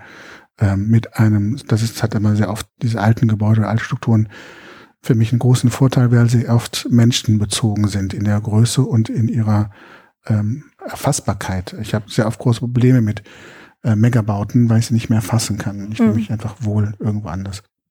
Und ähm, diese Freunde, die man hat und die ähnliche Ansichten haben, mit denen hat man natürlich schon längere Kämpfe auch schon durchgeführt und verfolgt Interessen, ähm, die immer auszuhandeln sind, sowohl in Deutschland als auch in anderen Ländern. Hm. Das heißt, das Museum versteht sich da durchaus in so einer internationalen Kooperationsgeist quasi, wo man dann nicht nur irgendwie alte Sachen ausstellt, sondern halt versucht, da so einen Transfer zu schaffen. Das ist schon seit Anfang an da. Ah ja. Also der Sammler, Herr Sarre, der hat damals 1907 direkt angefangen, mit den Osmanen zusammen das Museum für Islamische und türkische Kunst aufzubauen. Hm. Und diese Zusammenarbeit, ähm, die ist so alt wie wir sind. Also weil es, wie gesagt, es gab dunkle Zeiten in den Kriegen, aber es gab auch immer sehr konstruktive Zeiten, wo man ähm, versucht hat, aber auch in Kriegen wurde zusammengearbeitet, um, also deutsch-türkische Denkmalschutzkommando, so furchtbar das klingt. Da gab es auch, sagen wir Interessensgruppen und ähm, die etwas zusammen erreichen wollten, damals sehr früh schon. Und das ist etwas, was ähm, eigentlich die Geschichte auch der Museen durchzieht, nämlich eine enge Zusammenarbeit bis hin zu einer engen Freundschaft, die natürlich auch, was man auch sieht, es gab immer wieder auch in den Museen Personen, die versuchten in der Beschreibung der Objekte, die Andersartigkeit der anderen Gesellschaft zu beschreiben, um das Gefühl der eigenen Überlegenheit auch dafür äh, zu verfestigen. Ähm, das passiert heute übrigens auch. Das passiert immer wieder ähm, und auf allen Seiten. Das ist etwas, was einer der Krankheiten, die wir als Mensch haben, der Versuch, sich ex negativo als etwas Besseres darzustellen, indem man sich selbst idealisiert und den anderen, ähm, wer immer der andere ist, ob es nun die Russen oder der Muslim oder sonst was ist, mhm. als negativ beschreibt. Und das kann man in der Geistgeschichte des 20. Jahrhunderts ganz klar sehen, dass ein Direktor ganz klar auch die Andersartigkeit des Einsatz und die Überlegenheit des deutschen Volkes, das kommt auch unbedingt vor. Ähm, ist immer spiegelbildlich zur Geschichte, der deutschen Geschichte, aber dies ja auch nicht einheitlich. Ähm, und das ist auch da, Gott sei Dank, noch die Minderheit. Also das gesunde Interesse an anderen Gesellschaften ist eigentlich die Mehrheit der Museumspraktiker. Mhm. Ja, vielleicht schauen wir uns doch, äh, also gehen wir mal ins Museum rein, weil wir jetzt über die Handhabung der Gegenstände gesprochen haben, aber noch gar nicht so genau wissen, was da alles drin ist. Also Teppiche hatten Sie erwähnt und Gebäudeteile vielleicht oder Keramikteile. Ähm, also für jemanden, der noch nicht im Museum für Islamische Kunst war, wie kann man sich das vor dem Umbau jetzt noch vorstellen? Also so, wie ist das aufgebaut? Was für eine Art von Objekten findet man? Ähm, es gibt ja verschiedene Phasen. An Anfang hat man es nach Material gesammelt. Also alles, was Holz ist, alles, was Keramik ist und Glas ist weil man ganz am Anfang ja die Kunstfertigkeit zeigen wollte und nicht die Gesellschaft. Ähm, der innovative Schritt mit dem Umzug ins Pergam-Museum, vorher war unser Museum im Bode-Museum, war 1932 dann, als wir eröffneten, also eigentlich war Karl-Heinrich Becker übrigens, der Islamwissenschaftler, war ganz wichtig für die Umwandlung des Museums und dann die Eröffnung im Pergam-Museum, hat man zwei Dinge gesagt. Man hat erstens gesagt, ähm, das muss ins Pergam-Museum, weil ist eine Fortführung oder im Referenzrahmen, besser gesagt, war auch das Wort damals, was Becker benutzt hat, im Referenzrahmen der Antike zu verstehen ist. Also, wo kommen die Dinge her? Nicht eine Kultur zu beschreiben in ihrer Andersartigkeit ähm, als abgeschlossenen Körper, sondern da aber auch noch in ihrer Andersartigkeit zu erklären, aber im Verbund und vor allen Dingen entstanden aus dem, was vorher war. Also ähm, etwas nicht vom Himmel gefallen ist, sondern in eine Menschheitsgeschichte tief eingebettetes etwas. Und das war schon ein wichtiger Ansatz. Ähm, das heißt, Dinge sind historisch bedingt und sind dadurch verbunden. Das ist für uns heute in unserer heutigen Lesart des Museums eine der Grundlagen. Ähm, dann hat er auch noch was anderes zusammen gemacht mit den beiden Direktoren, die damals Kühnel und Sarre, die dann im Wechsel standen. Ähm, die haben mich angefangen, etwas nach Geografie und Zeit zu ordnen. Das ist etwas, was ja auch in der Geschichtsschreibung des Nahen Ostens ja lange Diskurs war, braucht man nur Sprache oder muss man auch Sozialgeschichte können, um Geschichte zu verstehen. Aber das eine war ja so ein bisschen ähm, die Statik der anderen Gesellschaft, praktisch Holz, Metall und so weiter, oder die nur mit Sprache zu beschreiben. Und das reicht, wenn man Arabisch kann, dann versteht ähm, man schon alles automatisch. Schon alles. Wir haben ja keine Geschichte nach dem Motto. Das war 1932 auf jeden Fall auch obsolet in der islamischen Kunst. Zu sagen, nein, es gibt äh, geografisch und zeitlich eine ausdifferenzierende Veränderung des Ganzen. Und das war innovativ. Also das war damals extrem innovativ. Heute würden wir es anders machen ein bisschen, kann ich auch gleich erzählen, ähm, weil das nicht vermittelbar ist. Mhm. Ähm, jeder weiß, wenn er unseren alten Führer anguckt, dann ist dann diese berühmte Schaubild, wann die Abbasiden wo waren und mhm. äh, mit den ganzen Ta die Tabelle ja, vielleicht Ach, dieses total unübersichtliche ja, Ding. Das jeder aus dem Grundstudium kennt, okay. wo die ganzen Regionen und ähm, Dynastien in einem Schaubild zusammengetragen worden sind. Ja, das sollte, glaube ich, eine übersichtliche Grafik sein, ist aber eher so ein Mosaik und bis man da durchsteigt, hat man auch schon das Interesse verloren.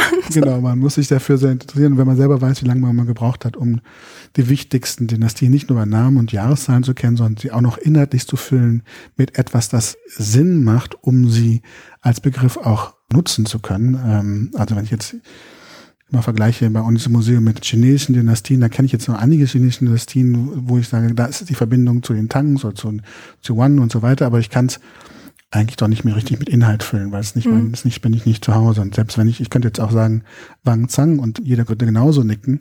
Ähm, also es ist, die Dynastien selber helfen den Menschen normalerweise nicht bei der Erschließung dieser Objekte und der Kontexte. Ähm, trotzdem war das 1932 ein Riesenschritt. Gleichzeitig gab es auch den Weg als Kunst zu definieren und äh, zu sagen, äh, halt Leute, das fing schon 1910 mit einer ganz wichtigen Ausstellung München an, zu sagen, islamische Kunst ist jetzt kein Orientalier und kein Kunstgewerbe oder Flohmarktware, sondern das ist Kunst, so wie ein Van Gogh oder ein Picasso. Und deswegen gehören die an weiße Wände oder in Glaskasten ohne etwas dran, um sich dem rein dem ästhetischen Wert des Objektes zu nähern. Die Kunst spricht. Es war damals, fand ich auch ein super Schritt, ähm, also die Emanzipation einer eigenen Kunstlandschaft. Wobei es natürlich dann schwer ist, dass wir wieder Begriffe haben, das kennt man ja aus der Geschichtsschreibung genauso, dass man Begriffe und äh, Systeme hat, in denen man versucht, andere Kultur einzuordnen, wo es aber nicht ganz passt. Mhm. Und man aber nicht ganz einen neuen Begriff verwenden kann, weil man ja auch aus seinen eigenen Denkkategorien und Strukturen nicht ganz raus kann. Wenn ich jetzt nenne, das ist Fun, das ist was anderes, oder ich, das ist Senat und ähm, ich benutzt das Wort Kunst jetzt nicht, dann weiß damit aber auch keiner was anzufangen. Ach, äh, Fun, das war jetzt eine mhm, okay. genau.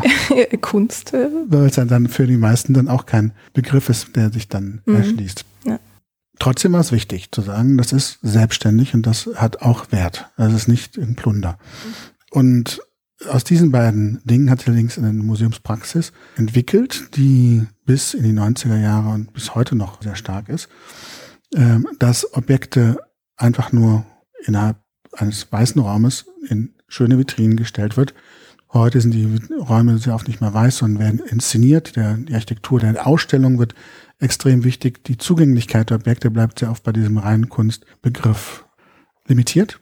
Ähm, also, dass man es ohne Informationen hinstellt. genau, mhm. es gibt keine Kontexte. Es, es spricht einen, aber das ist ja immer so, man kann etwas versprechen, dessen Sprache man spricht. Und ähm, wenn ich etwas verstehe aus einem anderen Objekt, was spricht, dann ist das auf jeden Fall sehr interessant, aber es kann nur einige Dinge ansprechen, die meine eigenen Systeme wieder ansprechen, wo die Synapsen funktionieren.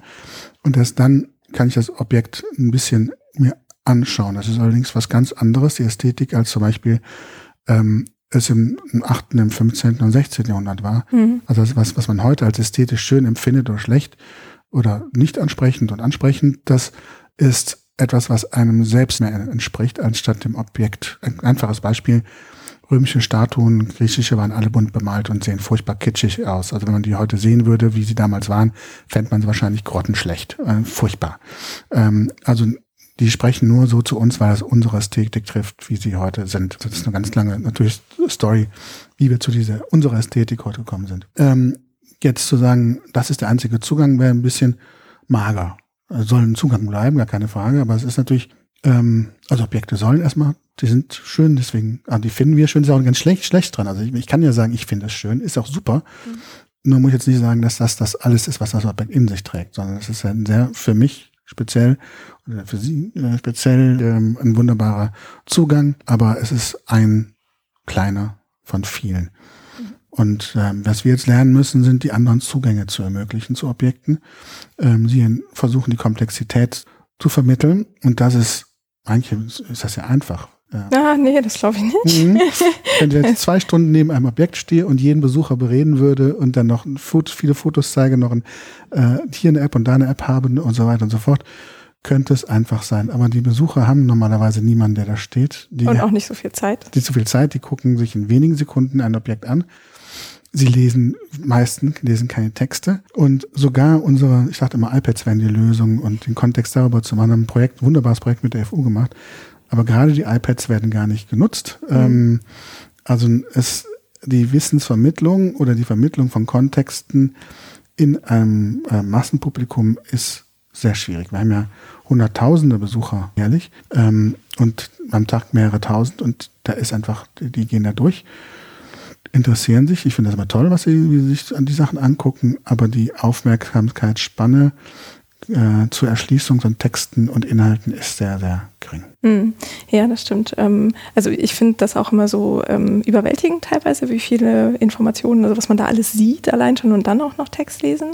Ähm, neulich bin ich einmal nochmal durchgelaufen, um mir anzuschauen, was gerade da ist. Und das heißt, also zum Beispiel, es gibt ja auch Gegenstände, die man vielleicht manchmal gar nicht zuordnen kann, sowas wie ein Koranständer oder so. Wenn man das aus dem Alltag nicht kennt, dann weiß man nicht, warum das jetzt besonders ist, dass er aus einem Stück Holz gearbeitet wurde. Hm. Haben Sie irgendwie Beispiele für Objekte, also damit das einfach nur so ein bisschen für die Hörer auch zugänglicher ist, ähm, die Sie selbst irgendwie äh, sehr mögen, so ein, zwei irgendwie, die für Sie besonders sind in der Sammlung? Ich gehe mit der Masse. ähm, Das Aleppo-Zimmer ist einer der Höhepunkte. Ähm, Das ist was? Das ist eine Holzvertäfelung aus dem Jahr 1601 aus einem Empfangssaal eines ähm, christlichen Hauses im osmanischen Aleppo, also einer arabischen Handelsmetropole, eine der großen Metropolen auf dem Netzwerk der Seidenstraßen und ähm, hat eine besondere Blüte gehabt im 15., 16., 17. Jahrhundert. Und dieses Zimmer ist unglaublich schön, spricht mich an seinen Farben. Ähm, ich kenne allerdings auch die Gesamtästhetik dieser Räume, weil ich über solche Zimmer auch geforscht habe. Und wenn ich da drin stehe, erlebe ich Gott sei Dank noch mehr als das Zimmer. Und mhm. ich versuche das auch immer Leuten zu beschreiben, wie so ein Raum wirkte, mit den offenen Fenstern, den Jasminduft, mit den zwei Brunnen, der eine im Raum, der andere im Hof, die plätscherten, die Vögelchen, die man im Hof hatte, den Lichtverhältnissen, Temperaturunterschieden, ähm, den sonstigen Objekten, die man in diesem Raum hatte. Aber das Zimmer selber ist schon so schön, dass das eigentlich nur noch ein Add-on ist. Also dass diese, das Zimmer ist gemalt worden, wahrscheinlich von einem äh, einen sagen mehr Tabriz, die anderen sagen mehr Magdad, äh, jemand, der auf jeden Fall iranischen Ursprungs ist, denn auch die Inschriften zeigen zum Teil im Arabischen, zeigen ähm, Fehler auf, die normalerweise Iraner machen würden.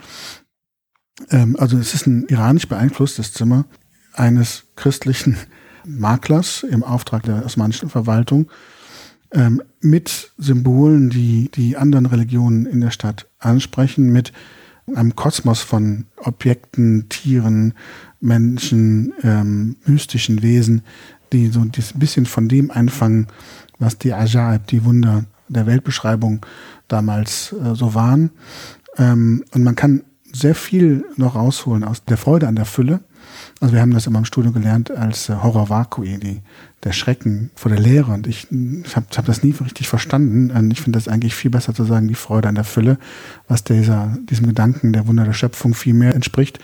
Und dieser Raum ist halt wirklich so ein Abbild von Kosmos, wenn man so möchte. Ähm, auf jeden Fall Teilen dessen, einer Familie im 16. Jahrhundert, die dadurch ihr kulturelles Kapital in ihren Zusammenkünften in diesen Raum auch zum Ausdruck bringen wollte. Denn dort wurde verhandelt, und zwar wurde verhandelt nicht nur Geschäfte, sondern wurde auch soziales Ranking in der Gesellschaft verhandelt, was sehr wichtig war, um die Ordnung der Gesellschaft äh, in der damaligen Zeit zu ermöglichen. Und wenn das Spiel der verschiedenen Elemente, dieses Zitieren von Kosmos auf der einen Seite, von Gedichten, von Wissen und der Gesamtästhetik nicht funktioniert hätte, wäre dieser leider Mann, also es ist dann schon genderspezifisch, es waren meistens Männer, die in diesen diese Häuser bauten und äh, darin in diesen Prachtzimmern dann ihren sozialen Status aushandelten. Mhm. Ähm, und es war so unter Notablen, indem man diese Dinge, äh, es gab also keinen Schein, den man in der Stadtverwaltung das abholen konnte, sie sind jetzt ein Notabler und haben was zu sagen,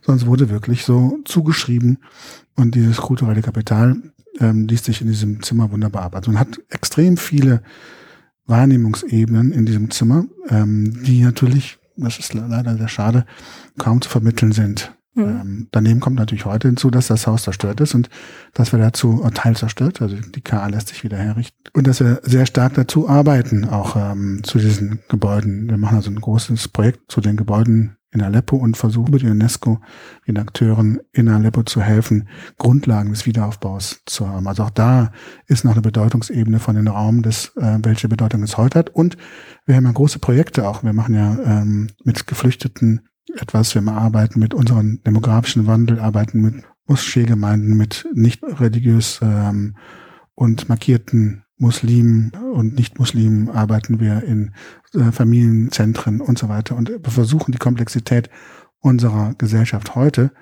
ähm, dem wieder die Komplexität auch unseres Museums gegenüberzustellen oder in, zu interagieren, dass wir sagen, wir haben hier Dinge, die vielleicht für euch heute interessant sind, um eure Vergangenheit und Gegenwart zu verstehen. Und für die Geflüchteten ist natürlich besonders schön, hierher zu kommen, etwas zu sehen und auch hier ähm, erstmal sich wiederzufinden, aber auch natürlich seine Vergangenheit und seine Gegenwart im Museum mit auszuhandeln. Und das ist so ein großes Ziel, was wir haben, ähm, dass wir dieses Museum als Raum haben, in dem die Dinge nach Identität, nach Herkunft, nach wem gehört was, nach Partizipation, nach Repräsentation, all diese Dinge auch diskutieren und ähm, aushandeln. Hm.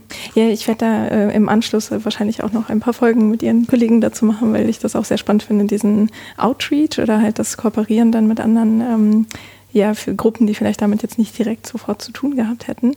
Ähm, was jetzt aber nochmal so diese ähm, islamische Kunst, ähm, also diesen Begriff dann angeht, weil ich dann, als Sie von dem äh, Zimmer erzählt haben, gedacht habe, ich fand zum Beispiel die Ausstellung zu den zu der Buchkunst ganz toll, weil ich halt mit Manuskripten arbeite und das mich dann tendenziell mehr anspricht. Aber man sich dann vielleicht ja auch als Besucher fragen könnte, okay, das sind also Bücher, das sind irgendwie Gegenstände und Keramiken und was genau ist darin jetzt sozusagen islamisch? Ist das wieder so ein Punkt, wo quasi islamisch eher das Kulturelle meint, als das, also im Gegensatz zum Religiösen? Oder wie kann man das, sich das vorstellen? Mhm.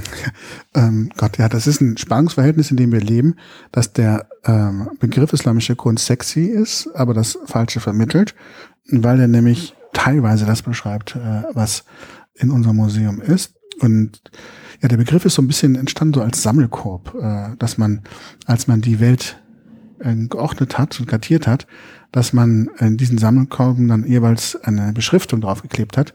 Und das eine war asiatische Kunst und das andere war byzantinische Kunst. Aber in einigen Regionen hat man dann zeitlich unterschrieben, hat man nicht mal dann geschrieben Europas, aber doch ja, Teil hat man gesagt Renaissance Italien und so weiter. Aber es war eine, ein Beschriftungslabel, um zu sagen, hier in diesem Korb tun wir alles rein, was aus der Region stammt. Also eine geografische Zuordnung, um sie aber auch zeitlich zu unterscheiden von dem alten Orient, in mhm. Anführungsstrichen, mhm. um den, von den ähm, alten Kulturen, leider auch von Byzanz und von den christlichen Kulturen des Nahen Ostens, ähm, hat man dann das Wort islamisch genommen. Da hat dann damit gemeint, das ist also nach Mohammed und das andere davor. Ähm, hat man damals schon, also dieser Bruder, das war wieder das Innovative in Berlin, hat das schon aufgebrochen, indem das von Anfang an in der Sammlungstätigkeit durchbrochen war. Also man hat von Anfang gesagt, wir sammeln das Vorislamische mit, weil wir die Kulturen in ihrer Entwicklungsgeschichte verstehen wollen. Das haben andere Museen nicht gemacht. Also das ist schon wieder etwas ganz besonders in Berlin und da kann man heute ein bisschen stolz drauf sein, dass man diesen kulturhistorischen Aspekt sehr stark noch mit betrachtet hat. Der Name bleibt allerdings das Problem, dass in der Wahrnehmung heute jeder denkt, aha, wo ist denn jetzt hier der Islam? Das bringt uns mehrfach in Bedrängnis. Das eine ist, ähm, dass die Leute heute hochkommen, weil die die Treppe hochkommen müssen im Pergamuseum und zu uns zu kommen, dass sie äh, hochkommen und Fragen stellen aus ihrer Erfahrung der Gegenwart, ihren Ängsten überlagert, mit ihren Vorteilen, mit ihren Hoffnungen, mit ihren Wünschen, mit ihren Ausgrenzen oder inklusiven Merkmalen von Identitätsbildung, zu sagen, was bin ich, was, was sind die anderen. Also hier wird was ausgehandelt. Jeder, der hier hochkommt, hat seinen Rucksack mit ähm, wie er auch aussieht. Und wir bieten das nicht an, was der Name verspricht. Also ähm, wir machen ja keine Religionsunterweisung, das sowieso nicht. Und wir erklären auch nicht, wie vielfältig die äh, islamische Welt ist in ihren ideengeschichtlichen und gesellschaftlichen Entwicklungen, sondern wir zeigen ja materielle Kultur im weitesten Sinne, angefangen von Archäologie, um Dinge zu beschreiben, bis hin wo er sagen würde, das ist mehr Kunst von, sagen wir mal, ästhetisch und vor allen Dingen handwerklich und von den Fertigkeiten her hochwertigen äh, Objekten, also mehr Objekte aus der Elitenkultur. Also das Wort Kunst ist schwierig, weil wir so unterschiedliche Dinge haben. Also ich würde jetzt sagen, zwischen Archäologie und Kunst und angewandter Kunst und äh, materielle Kultur, das ist so ein Mischmasch, wo man das aber auch ganz schwer unterscheiden kann und vielleicht auch gar nicht soll. Man muss sich schon bewusst sein, dass jetzt, jetzt nicht hier, man kann sich wenig von Objekt hinstellen und sagen, was wollte mir der Teppichknüpfer damit sagen? Es geht um andere Dinge, ästhetische Praktiken mehr und das ist ähm, bis auf die Buchkunstmalerei und einige andere Dinge sind es sehr oft ähm, ja, dieses Freude, Ausdruck an Schönheit. Und da kann man natürlich auch philosophisch drüber denken. Ähm, und es gibt ja auch Texte darüber, ist ja nicht so, als wäre das alles ohne Hintergrund. Allerdings, der Begriff Kunst führt einen schon ein bisschen in die falsche Richtung des Islam auf jeden Fall. Ähm, sehr fromme Muslime würden dann auch wieder sagen, hey, das ist doch gar nicht islamisch, wo wir sagen halt, nein, wir wollen ja auch gar nicht sagen, dass das islamisch ist. Also müssen es immer erklären und sagen, das ist aber gar nicht so, wir meinen was ganz anderes. Haben aber keinen richtigen Namen. Und eigentlich müssten wir uns nennen, Museum für ästhetische Praktiken, materielle Kultur ähm, islamisch geprägter Länder unter Ausschluss der Moderne, denn wir haben ja keine Moderne in unserer Sammlung, ähm, in Zusammenschau mit der Spätantike, unter Ausschluss der subsaharischen und äh, des fernöstlichen und so weiter. Wir müssten ganz lange beschreiben, was wir eigentlich nicht sind hm. und was wir haben. Ähm, und es gibt keinen, wir haben es also schon mehrfach durchgespielt, wir haben noch keinen Begriff gefunden, um das gut zum Schreiben. Also wenn besser geht, also wir werden das auch irgendwann weiter ändern. Bis jetzt habe ich aber nur negative Zeichen bekommen vom Stiftung, also von der zu sagen, hey, so schnell geht das nicht. Aber irgendwann, wenn wir mit der Planung weiter sind, hinsetzen und sagen so, wie nennen wir uns oder wie beschreiben wir es im Museum? Das eine ist ja noch, wie wir als Verwaltung heißen. Und das andere ist dann, wie man ähm, die Führung im Museum macht. Also zum Beispiel werden wir die Epochen ein bisschen dadurch abändern, dass wir sagen, äh, frühe Reiche, mittlere Reiche, spätere Reiche und dass wir über Kulturen, islamisch geprägte Kulturen reden. Ähm, und das werden wir auf jeden Fall handhaben. Und wir werden jetzt einen Raum nächstes Jahr öffnen, wo wir Besucher generiert Inhalte machen, um zu sehen, was will der Besucher eigentlich, was möchte der und wie können wir das testen, das umzusetzen, damit wir das aufgreifen und äh, in unserer Ausstellungspraxis übernehmen. Und ja, damit haben wir ein großes Problem einerseits, aber gleichzeitig wieder einen großen Marketingvorteil, ähm, denn der Begriff ist einfach erstmal handhabbar, auch wenn wir ihn immer wieder dekonstruieren müssen. Ähm, und er gibt uns natürlich heute unglaubliche Möglichkeiten, in der gesellschaftlichen Entwicklung eine konstruktive Rolle zu spielen. Mhm. Und Sie hatten ja vorhin von Umbau äh, gesprochen. Für wann ist denn geplant, ein neues Konzept vorzustellen und wie würden Sie da mit diesen ähm, Spannungen umgehen? Oder also ist das angelegt, dass man versucht, okay, man orientiert sich nicht mehr an den ähm, Dynastien und Regionen, sondern hat dann irgendwie ein völlig neues Konzept für die Darstellung der Objekte? ja, ich muss ein bisschen über mich selbst lachen und ich hatte gedacht, dass das einfacher ist am Anfang. Ähm, denn wir wollen davon weg, hm? wollen für jeden, der sich damit auskennt, ähm, der also entweder studiert hat oder dort herkommt und das Wissen mitbringt, gleichzeitig das so machen, dass er das wiederfindet. Also wer seine Abbasiden möchte, der findet seine Abbasiden. Ähm, allerdings die Metastruktur soll so klar sein, dass äh, Menschen nicht nur die wenig historisches Wissen für die Region mitbringen, das ist dann der Normalfall, sondern die vielleicht auch gar nicht historisch interessiert sind, sondern nur ein Highlight auf ihrer Berlin-Tour sehen möchten ähm, dass wir trotzdem dann noch eine Zugänglichkeit der Sammlung erlauben und ermöglichen.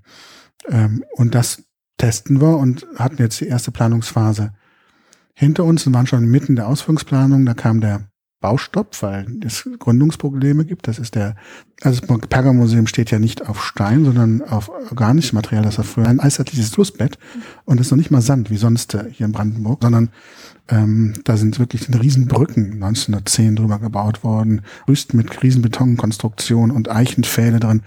Und dadurch sind auch Dinge mit reingebaut worden, von denen man nicht wusste, dass es die gibt. Jetzt wird das ganze Museum, obwohl es offen ist und Besucher und Kunst drin ist, werden Räume drunter gebaut. Und man hat jetzt diese Dinge gefunden und musste erstmal rausholen und weiterbauen. So können das Ganze aber so, dass es keine Erschütterungen gibt. Jede Zentimeter Bewegung wäre eine Katastrophe im Bau. Das heißt also eine höchst sensible Baustelle und deswegen gibt es ein paar Jahre Verzögerung. Mhm. Also nicht wie Flughafen, nicht, wegen schlechten, und auch nicht wegen schlechtem Management. Äh, obwohl kann ich auf andere schieben. Wir managen das ja nicht, wir planen ja nur Inhalte. Aber das gibt uns Möglichkeit, jetzt nochmal das anzuschauen, was wir gemacht haben. Und ich denke immer wieder, meine Güte, es ist doch wieder nur historisch. Wir sind doch wieder in die gleiche Falle getappt. Wir sind einfach betriebsblind. Wir denken historisch, wir sind so geschaffen. Irgendwie können nicht mehr raus. Ähm, und jetzt haben wir nochmal ein Team vergrößert. Wir haben, dann haben Gott sei Dank sehr viel Drittmittel bekommen und haben jetzt Personen drin, denen ich schon fast verbiete, sich fortzubilden, ähm, weil sie uns immer das Feedback geben müssen. Wenn ich jetzt wieder in meinem 13. Jahrhundert Konya herumschwebe, zu sagen, was ist das? Warum soll es das? Warum dieser Koranständer? Wie willst du mir das erklären? Konya interessiert mich jetzt nicht. Ähm ist in der Türkei übrigens für alle, die es nicht wissen. genau. Und für, also ich finde es natürlich spannend, äh, denkt man noch an meine Schimmelzeiten äh, und Maulana. Annemarie Schimmel. Annemarie Schimmel, Annemarie Schimmel und Maulana Jelaluddin Rumi. Und die Seldschuken Architektur und äh, Objekte sind fantastisch. Also Sie haben da eine ganze Welt dann auf einmal Welt. im Kopf. Ich fühle mich da sehr mhm. wohl. und arbeiten noch heute mit Konya, also dem Museumsdirektor doch, den mag ich sehr gern. Und das sind auch Beziehungen. Und ähm, jetzt für Sie, die mit eingestellt worden ist, ist dafür da zu sagen, halt, ähm, gib mir was anderes. Mhm. Ähm, das ist nicht das, was ich gebrauchen kann. Also sie ist der Realitätscheck, der das Museum braucht. genau, äh, der Nicht-Historiker. Also das versuchen wir noch mehr einzubauen, solche Dinge, ähm, weil wir feststellen müssen, dass wir es allein nicht können. Und jetzt haben wir die Zeit und das ist die Möglichkeit, dass wir wenn wir uns also wie verdreifachen uns, wie gesagt, und dass wir nochmal jetzt mit neun Team nochmal jeden Raum nach Raumstimmungen, nach Besuchergruppen abfahren können, nach Altersgruppen. Wir haben immer gesagt, wir machen auch eine Kinderebene. Und im Endeffekt haben wir sie nicht gemacht, weil wir immer da Objekte mal rausgesucht haben, aber wir hatten niemand, der sich konsequent damit auseinandersetze. Ich baue jetzt die Kinderebene ein. Und ähm, die Zuordnung muss halt stimmen und die hat da nicht gestimmt, dass wir da bestimmte Dinge nicht konsequent mitgeplant haben. Und das müssen wir jetzt im nächsten Schritt verändern. Wir haben die Möglichkeit dadurch, dass wir halt diesen sexy Namen haben, dass wir jetzt wirklich fast dreifach, vierfach so großes Team haben wie früher und äh, sehr viel differenzierter mit sehr viel unterschiedlichen Aufgaben und bestimmte Dinge jetzt hoffentlich besser machen können ähm, und entwickeln als in der Vergangenheit. Wir haben auch den anderen Vorteil, dass bevor wir weiter planen, noch ein Stückchen aufbleiben und praktisch unter realen Umständen äh, testen können, was funktioniert, was nicht, weil man denkt, man hat das Mittel gefunden, wie man jetzt vielleicht was macht. Man baut es auf und es passiert nichts, es klappt nicht. Also mit, mit, mit diesen iPads. Ähm, die sind so reich, so toll an Inhalten und wir haben das so gemacht, dass man sie setzen kann, dass man dabei das Objekt angucken kann, ähm, dass eigentlich der Idealzustand da ist, um sich Dinge anzuschauen und ähm, entweder haben sie falsch hingestellt, vor die falschen Objekte oder in falschen Raumstationen, das haben wir auch schon festgestellt dass wir sie einfach ein bisschen blauäugig zum Teil platziert haben. Aber auch da, wo sie richtig stehen, die Leute wollen was anders, mhm. äh, wenn sie im Museum sind. Und alles, was wir versucht haben mit haptischen Dingen, mit Interaktion, funktioniert blendend. Mhm. Und ähm, das sind so aber Erfahrungswerte. Aber das bringt dann den Kontext nicht sehr viel weiter. Das sind dann andere Erfahrungsebenen. Und das ist auch ein Wandel für einen selber, wo man sagen, okay, man muss das verschieden anbieten. Es gibt vielleicht nur fünf Prozent, die sich für diese Inhalte interessieren. Ähm, und der Rest, der macht eine Erfahrung. Und was soll in dieser Erfahrung geschehen? Mhm. Und das heißt, also wenn ich es richtig äh, rausgehört habe, wird das Museum demnächst dann schließen? Äh? 2021, 2022, wir wissen es nicht genau. Ah, okay. Mhm. Und, und dann nach ein paar Jahren oder Genau, nach drei Jahren wieder öffnen. Im gleichen Gebäude, aber auch im Nordflügel, mhm. der gerade eingehaust ist. Man kennt das von der S-Bahn, wenn man da entlang fährt, äh, zwischen den beiden Museen, Bodemuseum mhm ähm, wenn man von der Friedrichstraße kommt, Bodemuseum links und Berger Museum rechts, dass das, was da eingehaust ist, das ist dann unser neues Museum. Ah ja, okay. Und das ist natürlich klasse. Also wir haben nicht nur dreifach so viel Platz fast, ähm, wir haben neue Depots, wir haben Bibliotheken, also jetzt schon vor zehn Jahren eine neue Bibliothek bekommen, neue Verwaltungsräume. Wir können unser Team aufbauen. Wir sind also wirklich ähm, glücklich, dass wir so viele Möglichkeiten haben. Das eine war jetzt in der Syrien-Krise, haben wir sehr viele Möglichkeiten gehabt, unsere Kenntnisse zu nutzen, um sie solch Mehrwert zu generieren, der dann hoffentlich weiter anderen Menschen hilft mit diesen Projekten zum syrischen Kulturerbe, machen aber sehr viel schon, also schon seit Jahren noch zu Afghanistan, Pakistan, Palästina, also Türkei, immer schon gute Beziehungen, Iran jetzt wieder, arbeiten mit dem Iran enger zusammen jetzt und bauen dort ein Museum mit auf und Datenbanken in Museen. Also es macht sehr viel Spaß auf der einen Seite, dass wir diesen Schwerpunkt sehr stark ausbauen konnten zu diesem, sagen wir, internationalen Kulturaustausch oder ähm, ja, Kulturerbe, gemeinsamen Kulturerbe, Training, Dokumentation, hoffentlich Rettung zum bestimmten Teil. Auf der anderen Seite bauen wir gerade sehr stark auf, dass, dass das BKM verstanden hat, dass wir ähm, BKM? BKM ist die Bundesbeauftragte Kultur und Medien, mhm. ähm, dass wir Potenziale haben, über Kunst und Archäologie etwas zu vermitteln, was Menschen in ihrer Erfahrung von sich und der Umwelt und der Welt, sozialen Welt, helfen kann, nämlich ähm, dass Nummer eins die Menschen miteinander verbunden sind, dass Nummer zwei die Menschen positiv voneinander beeinflusst sind, äh, das Wanderung, Migration von Wissen, ähm, dass in der Pluralität von Gesellschaft große Chancen liegen und dass das äh, man historisch ganz toll auch zeigen kann, wie Migrationsgeschichten geholfen haben, Städten wie Konya zum Beispiel, Mevlana ist ja auch aus Balach gekommen, ähm, also wie Menschen selber Reichtum eines Ortes werden können, wenn man sie integriert, was daraus entstehen kann.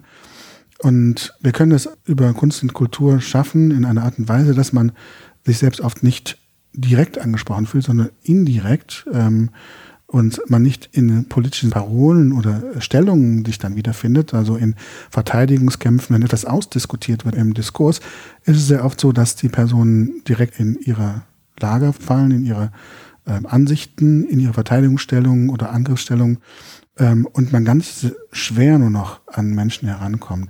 Auf unserer Ebene können wir sehr viel erreichen, dass wir Menschen Geschichten anbieten, die sie selber interessant und als positiv für sich empfinden und die als Mehrwert dann erkannt werden, nicht nur für, was wir ja schon lange machen mit Geflüchteten oder Schulen arbeiten wir auch schon lange mit, sondern dass auch für Muslime und Nicht-Muslime auch äh, in unserer Gesellschaft es klarer wird, wie wichtig man füreinander ist. Und ähm, wenn heute wir uns künstlich definieren und auseinander definieren und ähm, das früher als vielschichtige Menge funktioniert, denn man jetzt versucht in Gruppen, die dann irgendwelchen Dialog führen müssen, auseinander zu definieren, was ja schon passiert, oder durch ähm, offene Rassismen in der Mitte der Gesellschaft, was seit Sarrazins Buch leider in der deutschen Wirklichkeit ähm, ja, angekommen ist und äh, leider Mainstream geworden ist, dass man in dieser Gesellschaft, in diesem furchtbaren Umbruch, man Dinge machen kann mit diesem Museum, ähm, was einen hilft, dem entgegenzuwirken, andere Wirklichkeiten noch mit zu vermitteln, Menschen zu helfen, integrative Identitätsbilder zu entwickeln und nicht exklusive. Das sind so Dinge, ähm, die für uns heute als Museum extrem wichtig sind und wo wir aber auch wieder als Team sehr wachsen können durch ähm, die Förderung, die wir erhalten. Weil lange habe ich gewunken und gesagt, hey, hey, wir sind die Rettung Deutschlands und nach dem Motto. Das, äh, aber nicht, nicht ganz, aber vielleicht ein kleines bisschen. Dass diese Potenziale auch verstanden werden inzwischen, das ist natürlich toll. Ist natürlich schade, dass es erstmal dahin kommen musste. Hm. Und wir sind ja auch nicht am Anfang, nicht in der Mitte, ich weiß nicht, wo wir sind. Aber es ist eine Entwicklung, die im vollen Gange ist und deren Ende man noch gar nicht absehen kann. Und da haben wir natürlich jetzt äh, dadurch eine neue Aufgabe bekommen. Hm. Ja, das ist, glaube ich, ein sehr schönes Schlusswort. Ähm, wahrscheinlich könnten wir noch stundenlang über die einzelnen Ebenen und Bereiche, in denen Sie so arbeiten, äh, sprechen. Aber dafür gibt es jetzt erstmal ähm, noch weitere Links auf der Seite und wie gesagt noch Folge, Folgen hier ähm, mit Ihren Mitarbeitern, gerade zu den Projekten mit den Geflüchteten und den Schulen. Ähm, genau, und daher bleibt von meiner Seite mich erstmal nur recht herzlich für die Zeit und die tollen Ausführungen zu bedanken und ähm, alles Gute zu wünschen. Ich weiß nicht, ob Sie vielleicht, äh, wollen Sie den Hörern noch was auf den Weg geben zu islamischen Kunst oder zum Museum? Ja, vielleicht noch. Ähm, ein Museum ist zwar eine staatliche Einrichtung, das heißt aber nicht, dass wir deswegen uns selbst gehören, sondern wir gehören der Öffentlichkeit. Also ähm, jeder, der zuhört, herzlich willkommen und es ist ein Teil von unseren öffentlichen Strukturen und wir werden weiter im Gespräch bleiben müssen, wie diese Strukturen gestaltet und genutzt werden in unserer Gesellschaft. Und ich hoffe, dass wir das konstruktiv hinkriegen und daraus einen Mehrwert schaffen. Wunderbar. Herzlichen Dank. Thank you.